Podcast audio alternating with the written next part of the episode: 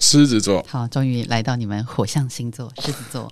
嗯，狮子座的客户就是要高端大气上档次，符合这个要求就差不多了。对，我觉得狮子座还蛮在意的，就是是不是出名的品牌啊，然后看起来大不大气啊，好不好看啊？我觉得就是要拿得出手了，对他来讲，所以他们比较不会去捡便宜，因为他们觉得啊，我是什么人，怎么需要捡便宜呢？我们才不占便宜，所以他会觉得要符合他的这个气派。但是我觉得狮子座通常除了那些大的、贵的、重要的东西以外，狮子座不太做自己的 shopping 哎、因为我觉得狮子座他们是有助理的，所以蛮多的消费是助理在处理。所以我觉得你可能要看一下狮子座客户的助理是什么星座，要同时参考，因为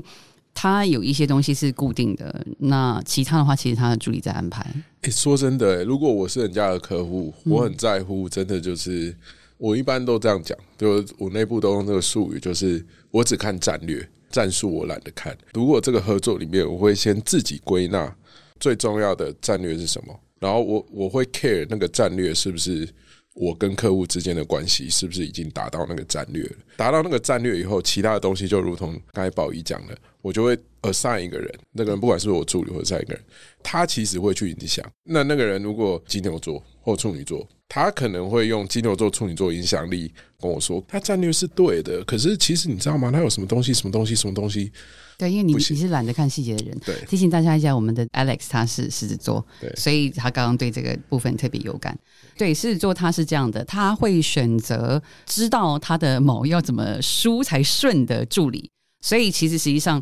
你要搞定狮子座客户，其实你要搞定他的助理，因为他会选择的人他很信任，因为他觉得我这么大气的一个人，我当然是完全授权啊，delegate 有什么问题，我一定授权给他的助理。所以呢，那种宫斗剧在讲说不要得罪这种小人，就是什么太监公公跟宫女这一种，其实说的就是狮子座身边的人哈。对，所以如果你要赚到狮子座的钱，你不可以得罪他身边的人。哎、这真的是很很重要很棒的一个一个 tip。